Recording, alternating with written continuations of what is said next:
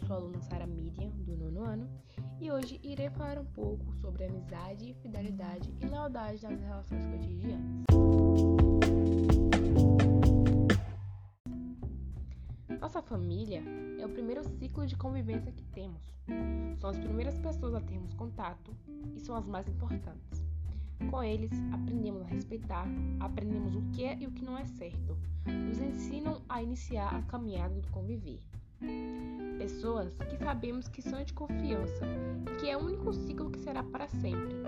Por isso, devemos valorizá-los e estar retribuindo com amor e carinho, pois nada é tão importante quanto a família. Mas não fica por aí.